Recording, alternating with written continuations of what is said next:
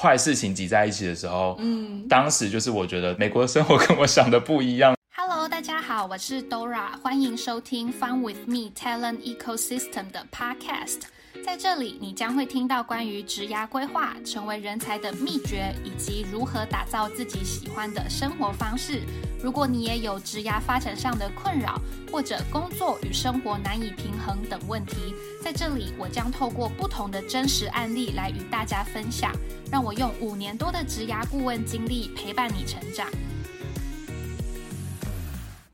Hello，大家，今天是我们第二季节目的最后一集了，时间真的过得非常快，不知不觉呢，我录 Podcast 也快要一年了。虽然呢，这是一个非常佛系的 Podcast 节目，因为我也没有要接什么广告啊、业配啊，或者是说透过这个 Podcast 来建立自己的人设，所以我刻意的经营它。但是每一集的节目的内容跟顺序，其实仍然是我非常用心规划，并且都是针对当下大家会需要的内容去做分享的。虽然我也会有说，嗯，反正。做 podcast 也不是我的营收来源，所以我也不用那么有纪律、这么定期的更新吧。工作都那么忙碌了，我应该可以就是偶尔偷懒一下吧。我也有这样子的想法过。可是最后呢，我还是坚持下来了，因为我觉得有时候这样子的坚持呢，并不是因为说我做这件事情可以得到什么好处，而是因为这样子的坚持可以磨练一个人的心智，让自己变得更有毅力。就如同上一集节目 Andrew 跟我们分享的一样，他也是非常坚定的走在自己想要的这一条路上。虽然中间有遇到非常多的困难以及挑战，那但是也是因为这样子的坚持，所以他才能够拥有现在他想要的生活。那今天的这一集节目呢，我们一样会继续的来跟大家分享 Andrew 在美国的故事。如果说你有想要到美国求学的话呢，可以参考看看 Andrew 的经验哦。那让我们赶快来欢迎一下今天的来宾，请 Andrew 跟大家 say hi。嗨嗨，大家好。嗨，Dora。好，我觉得我们我我觉得我们两个非常可爱，因为我们明明就是一个就是音频节目，可是我们还是会在镜头跟 对方挥手。我忍不住挥手，我真的忍不住。对，就是这些动作实在是好。OK，那在上一集呢，就是你有提到嘛，就是最后你还是要决定前往美国去读你的硕士。那我想要请你跟大家分享一下，就是在你千辛万苦之后，你终于抵达美国了。你觉得这一切跟你想象的有一样吗？嗯，我觉得 超级不一样。对啊，超级不一样，超级不一样，就是。但是我觉得，我觉得我可以分享的，就是首先，我觉得可以先归纳出一个重点，就是我觉得要保持着 optimize 的的一个精神，就是嗯，你要想办法去让它一步一步的变好。但是这件事情不是一触可及，就是你就是一步一步变好就好了，这样子，因为你永远不知道你现在做这个决定会不会比。就是另外一个决定好，但是反正你做这个决定呢，你就是这样继续走下去，然后试着让它越来越好就好了。就是有机会就抓住这样改变现况，我觉得改变现况这样就可以了。然后就是我觉得我可以分享的，就是一开始，譬如说为什么我会说很不一样呢？就是一开始我觉得还是。呃，蛮受，譬如说你你在滑 Instagram 啊，或者看 YouTuber 啊，拍那些 Vlog 啊，你就会觉得说，哇，天呐，美国好像真的超美好的，什么怎么样的？像我第一天来的时候，我觉得我也觉得 享受了一下这个浪漫，就是戴着口罩，然后就是很害怕的下了飞机之后，到了饭店之后，我觉得啊，看了一下。旧金山的夕阳，然后还去还去买了 Blue Bottle，就超想喝的，然后结果就想说时差很浪漫，然后睡不着，起来还可以去散步，什么都觉得一切都很浪漫。结果呢，隔天开始挑战就来了，就是 例如说，例如说很多挑战是，比如说生活上的挑战，例如说，比如说像我们那种远端，就是我们很多人都是远端租房嘛，所以你根本就不知道那个房子到底是怎么样子，所以比如说像我租的房子就是。隔音非常的差，楼上有人走路，你以为他在你房间走路，就是隔音这么差，所以完全都睡不着。然后一开始来的时候，美国的房子也都是没没有家具的，所以那时候我还。自己觉得自己很聪明的，就是先住了两天饭店，先订了床垫过来，然后想说一来就可以住床垫，还以为这样很聪明，结果殊不知床垫寄丢了吗？对，没错，就是有一些家具就寄丢了，然后我就觉得天呐，真的是太可怜了，然后吃的东西又不符合胃口，然后又有时差，所有的坏事情挤在一起的时候，嗯，当时就是我觉得真的。非常的就是觉得美国的生活 跟我想的不一样，然后那时候学校又要上课，整个忙的不行，对，就是所有事情挤在一起啊。那时候就觉得是很糟糕的。但是还是事情都还是会有转机的，就如同虽然说还是跟大家分享了悲惨的故事，但是还是要回回到刚刚一开始分享的，就是怎么去不断的不断的让它更好。那时候我觉得，但是我还是想要先继续悲惨一下。好，可以啊请说。我想要问一下，所以你觉得是？嗯，很不一样的地方是旧金山这个城市跟你想的不一样，还是你觉得就是去到那边的生活环境跟你想的不同？就是你觉得最让你冲击的是什么？我觉得最让我冲击的是，我觉得是生活，而是总体都蛮不一样的。就是譬如说，嗯，譬如说美国真的很大，你到哪里可能。不是走路就办得到的这件事情。比如说你买个家具，你也不可能，就算你今天走二十分钟去 IKEA 好了，你也不可能就这样扛回来吧。所以。就是一切的东西，就是我觉得是极度不方便。就是我觉得美国就是跟台湾比起来，就是真的很不方便，就是什么都不方便，就是食物啊，你取得食物不方便，订东西也不方便，什么都不方便。然后旧金山，我觉得也是跟大家想的很不一样。就是譬如说我学校的那个附近，就是有非常多的游民，真的大家就是。就是大家都是在地上这样拿针头在插自己，然后地上到处。当初我以为地上都是狗大便，嗯，结果我后来才发现那些都是人大便。对。对，所以就是 就是旧金山就是当当然当然还是有漂亮的地方，但是还蛮多地方就是游民居多，所以我觉得是生活的整体都跟我在台湾的这个，就是台湾把我们宠坏了，台湾太方便了，你在 Seven 什么都拿得到，就是。对，所以就是整体的生活是非常的不一样的，这样真的。而且我在台湾，你也不会在路上 随便能看到有人的大便，对，非常的难得。我记得我第一次就是去旧金山的时候，我一下地铁。我就觉得这一切跟我想的不一样，因为当那个地铁的门一打开，你进到那个月台，扑面而来的并不是美国自由的空气，而是尿骚味，还有大麻味。对，因为那边的游民实在是太多了。然后我出了那个地铁站，我还想说，哦，应该是因为就是像你知道，有时候台呃台湾的一些火车站不是也会有一些游民，所以会有尿骚味嘛？我还想说，嗯，对，只要离开这个地铁站，一切就会好的。然后等到我把我的行李拉上地面之后呢，迎面而来的是游民山呢，因为旧金山就是一一山一山一山的这样子绵延的上去嘛，然后你就看到哇塞，像停车场一样哎，那些游民就是排排的睡在那个山上，你就看到一片游民在就是路路边睡觉，然后那时候我真的觉得非常的震撼，因为身为一个台湾人，我们是没有机会可以看到那么多游民的。对，真的，这我也觉得蛮震惊的。而且像我上学必经之路，就是最近，当然也不算不能说必经之路，应该说最近的那条路，嗯，就是以游民的集中区，对，所以就是必须得走过这样子。那所以就是呃，让你觉得就是最。嗯，有冲击的应该就是整个部分加在一起，所以你当时就觉得说，天哪，这一切跟我想的都就是不一样。然后再加上可能有面临一些就是快要开学的一些压力这样子，所以当时你的状态是怎么样呢？我那时候其实就是，譬如说，因为还有加上时差嘛，所以其实也睡不好，然后所有的事情都在烦恼。然后那时候我也在想要不要换房子，然后嗯呃。来的时候，英文也不是算是，就因为也不是 native speaker，所以对那种合约的东西真的是没有办法 handle，所以，所以那时候我觉得真的严重到那时候我一度就是 自律神经失调，就是，嗯，就是有一点，譬如说会很容易焦虑，然后心脏跳得很快，完全都睡不好，几几乎睡不着。第一个礼拜来好像加总只睡了十十来个小时吧，就是真的非常过得非常的惨这样子。嗯，对啊，大概是我第一个礼拜的状态。嗯。那后来大概在就是第几周之后，就是有比较好转了。我觉得是大概是第二周之后，我就开始求助我的朋友们，比如说当时有一个朋友跟我一起来美国念书这样子，然后我就呃可能会打电话给他，然后我也会呃打电话给我在旧金山刚好有认识的前主管跟我的之前的同事这样子，然后就求助他们，然后像我的。呃，前主管刚好就是在旧金山，就是真的真的算是很幸运了。那他就让我去他家住了两三天这样子，所以我觉得在那个就近有你认识的人的那个环境之下，就恢复的还不错。然后那时候我记得我就是跟我一个朋友聊天，然后我们就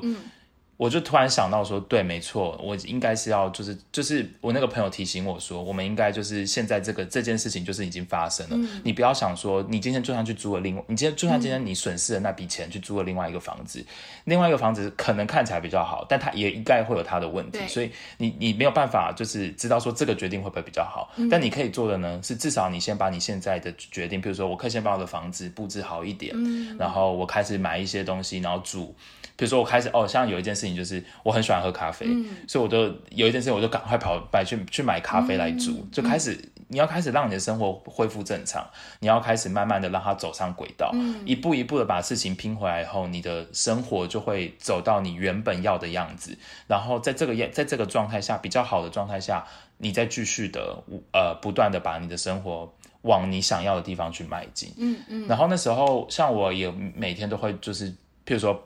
配合我的饮食，就是可能吃一些健康的食物，让自己比较快乐。哦，真的吗？不是不健康的食物才令人快乐吗？哦，就是因为因为那时候就是可能吃，我有点忘了，反正就是譬如说像菠菜还是什么蓝莓，可以可以增进脑袋发分泌那些比较快乐的激素之类的。呃，我不确定大家自己在上网 查，抱歉。然后还有就是我早上会做冥想，就是要想一些很 positive 的事情，我觉得都是让我生活慢慢一步一步走回。正常的样子，这样子。我觉得你刚刚讲到一个蛮好的，就是虽然在可能一进家门会发现家徒四壁，就是什么东西都没有，可是还是会慢慢的就是比如说带入自己一些喜欢的，就是事情，比如说煮咖啡啊，建立一些仪式感啊什么的，就是还是可以在这样子的生活状况当中去找到一些自己喜欢的事情，然后看着就是自己一点一点的把这个生活慢慢的就是往自己想要的那个方向就是推进这样子。那你去学校上学。之后呢，就是这个，比如说学校的教学有没有跟你想象的不一样啊？会不会太难太简单啊？或者是说，可能学校的校园生活、同学之间的这个，就像我们看美国影集一样，就是有没有一些是你觉得嗯不一样的地方？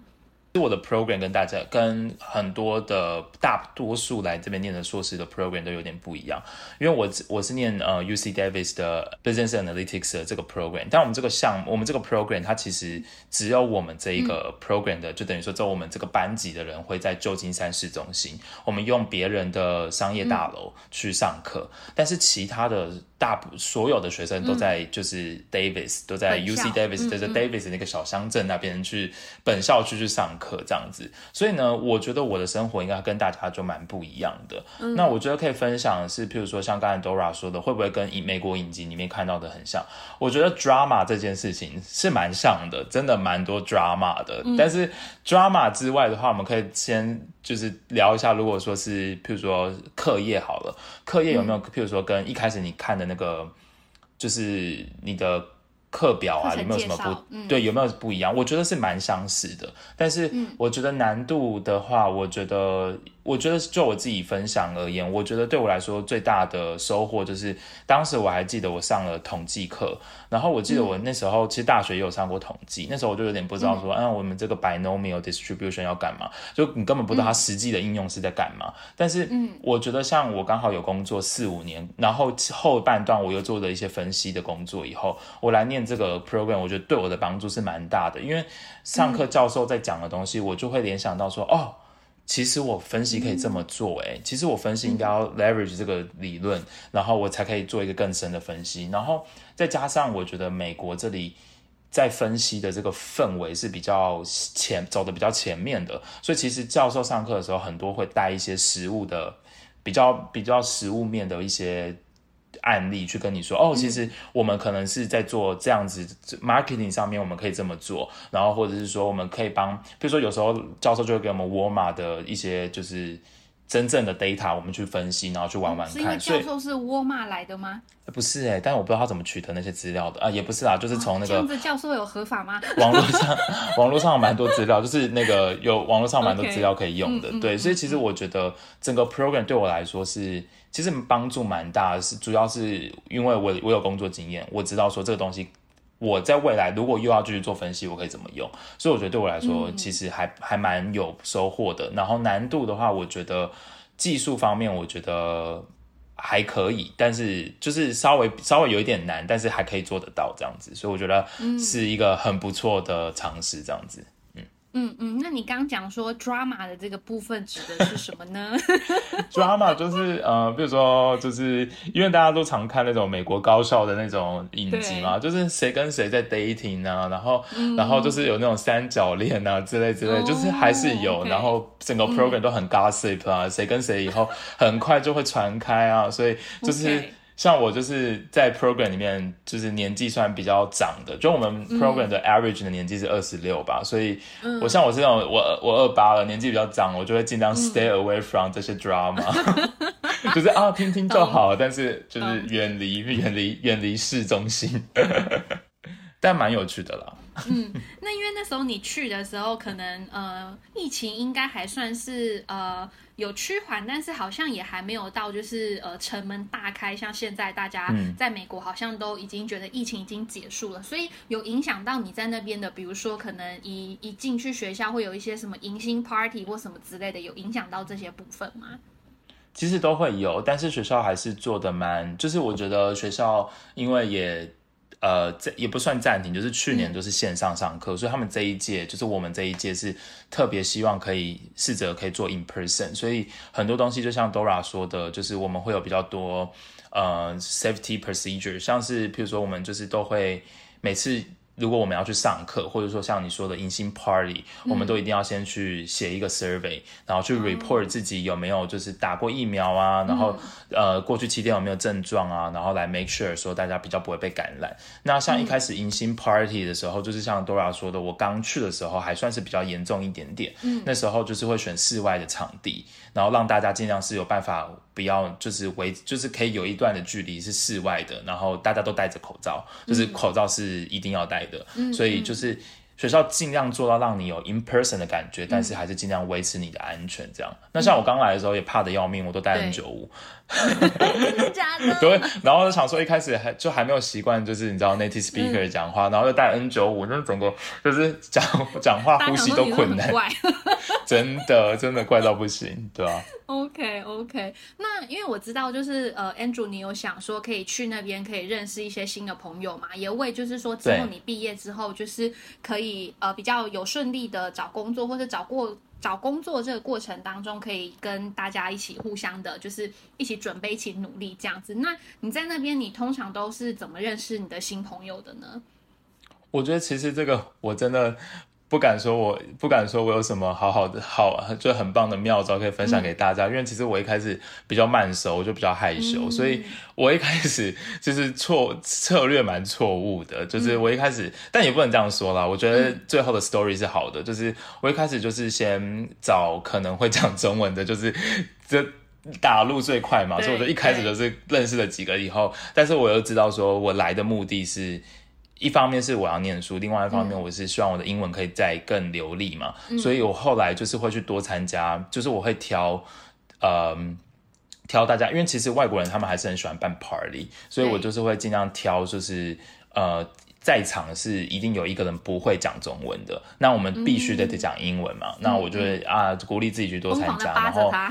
对疯狂的 扒着他们就对。然后我每次像我一开始都会给我自己几个挑战，我就会在内心里想说，好，我今天要跟三个人不会三个人讲到话之类之类的，就是努力这样子。但是其实我觉得那是一开始啦，就是但是后来的话，就是等你就是开始，比如说出去 party 喝酒之后，你会慢慢认识一些你。跟你比较处得来的朋友，然后慢慢的就你的群体就会出现了这样子，所以我觉得其实还是不错。但是就是如果像是 Dora 想问说怎么一开始要怎么交朋友的话，可能就是多参加系上会帮大家举办的一些迎新的。Party 啊，什么 orientation 啊，就是尽量都参加，然后你就会认识一些人，然后你只要认识一些人，觉得他讲话处得来，就扒着他，然后就会开始越来越多，就是一切都会变好起来的。嗯，一开始我也超级社交恐惧症的。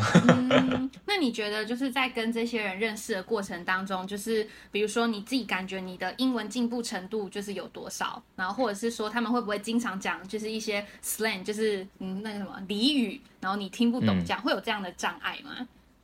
我觉得就是还是多少一定会，他们这样讲 slang 的时候，有时候是真的是不是听得很懂。然后但是我觉得很多时候就是你可以偷查嘛，但是或者是其实就是勇敢一点，直接问他说：“哎，你什么意思？”因为其实其实他你就是反过来想，你就你对他来说就是外国人嘛，他你他会非常愿意解释给你听的，而且通常在这种情况下，你才真的可以把这件事学好。比起你去查，你你你只要问了一遍，你就你就可以学会了。所以我觉得很多时候我都是鼓励自己，就是当然一定会有羞耻心，就会想说：“天哪，我怎么连这都不会？”但是你就是个外国人，你当然不会，所以就是我就一直告诉我自己这样，所以我就勇敢的就跟他们聊天这样子，对啊。然后你说英文有没有进步？我觉得就是还是有，但是其中有几个地方我觉得可以跟大家分享，就是譬如说今天学校的一些分组讨论，然后在选 leader 的时候，或是说呃，就是小组报告里面可能都会需要有一个人是你知道比较辛苦一点当 PM 的角色，就是你要去 coordinate 大家，coordinate 跟教授的 meeting 啊。我觉得你可以找适合的时间让自己去担任这个角色，像我就选了一个我觉得对我自己最适合的时间，我当了一个学期的 PM，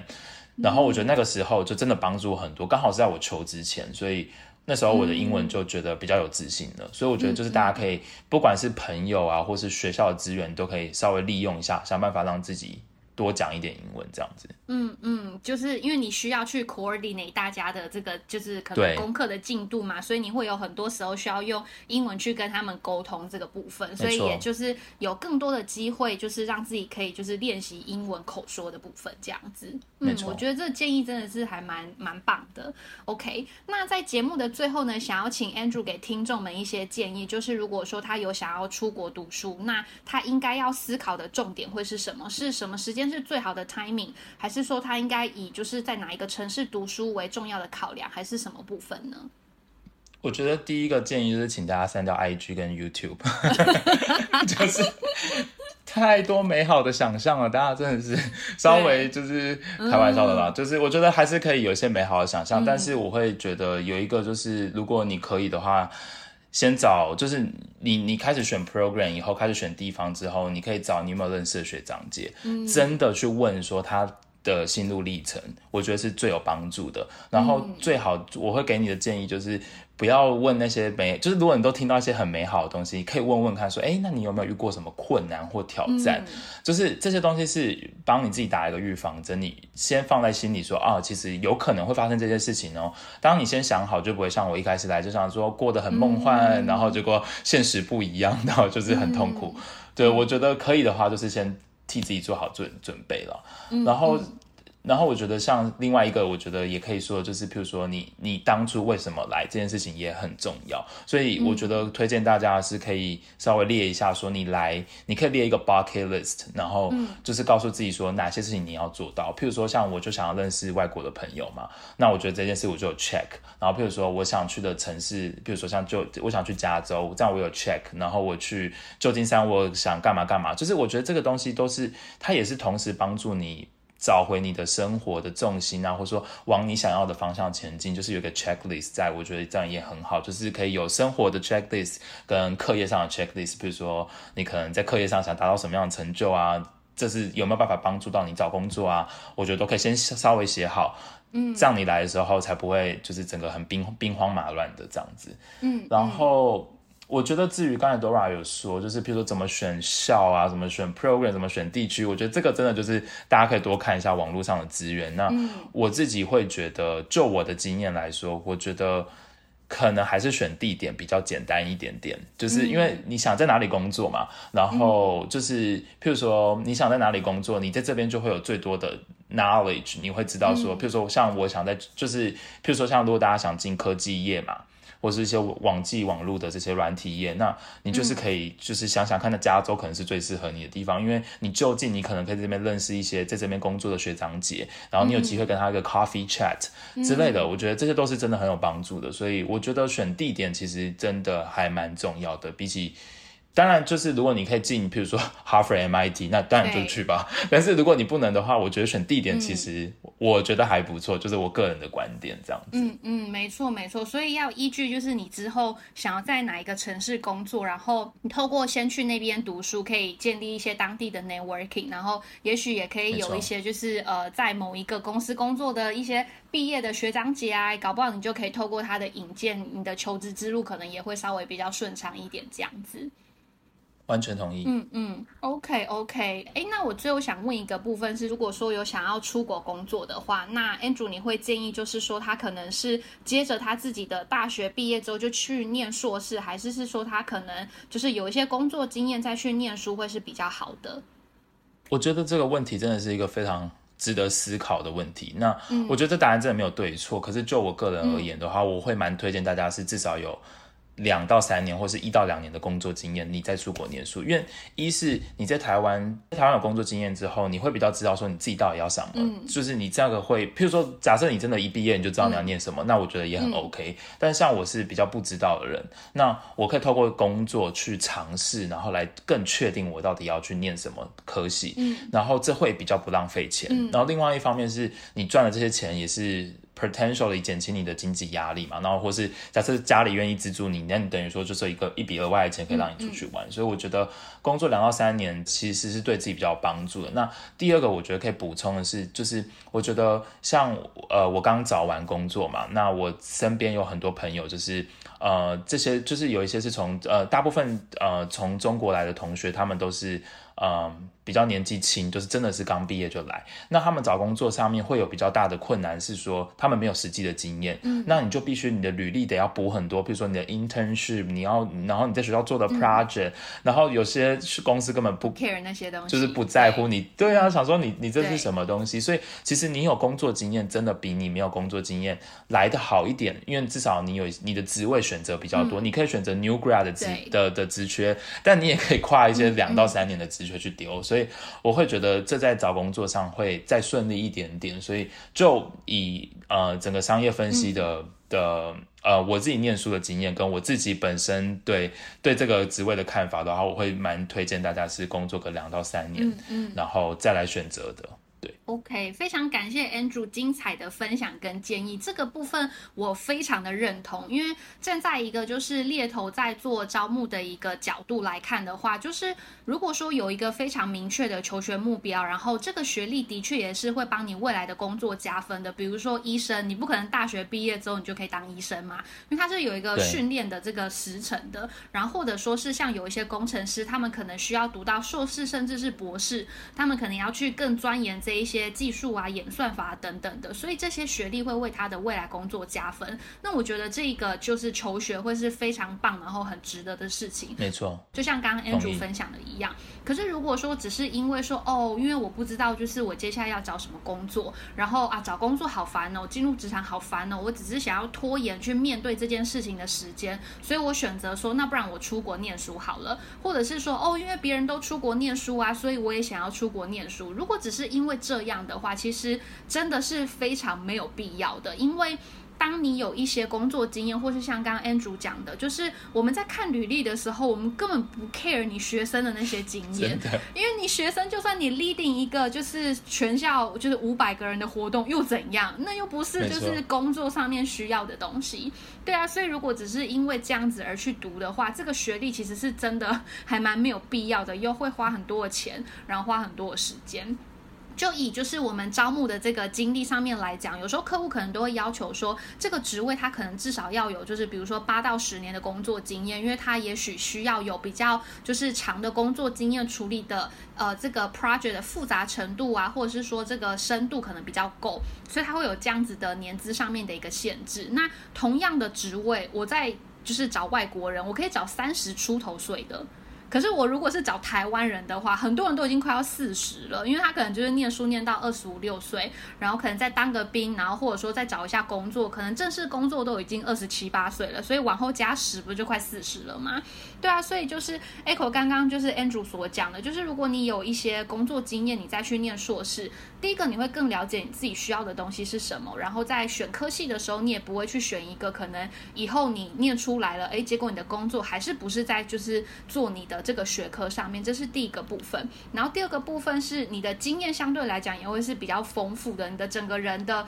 就是层次上面来讲也会是怎么讲，就是更有深度。然后第三个是你选择工作的这个范围也可以是有比较多选择的，而不是对啊，就是只能受限于哦我的学科是什么，所以我选什么，或者是好像我去面试的时候还要跟面试官去解释说哦为什么我读的是 A 这个学科，可是我现在就要 apply 的是 B、C、D 这些不同的职位这样子，对啊，所以非常感谢 Andrew 今天的分享，然后也希望对大家都有帮助。那这个部分呢，就是嗯我们转职的同时，也是更了解这一系列的 podcast 节目，希望可以带给大家的。那也希望有更多人呢可以加入我们的行列，探索自己，然后发现自己，做自己喜欢的事情，创造自己喜欢的生活方式，然后持续的学习，让自己可以保持在 always 都是有选择的，而不是只能被选择的这样子的一个状况。那我们第二季的节目呢，就在这边告一个段落喽。那我们之后再见了，谢谢 Andrew，我们一起跟大家说拜拜，拜拜，拜拜。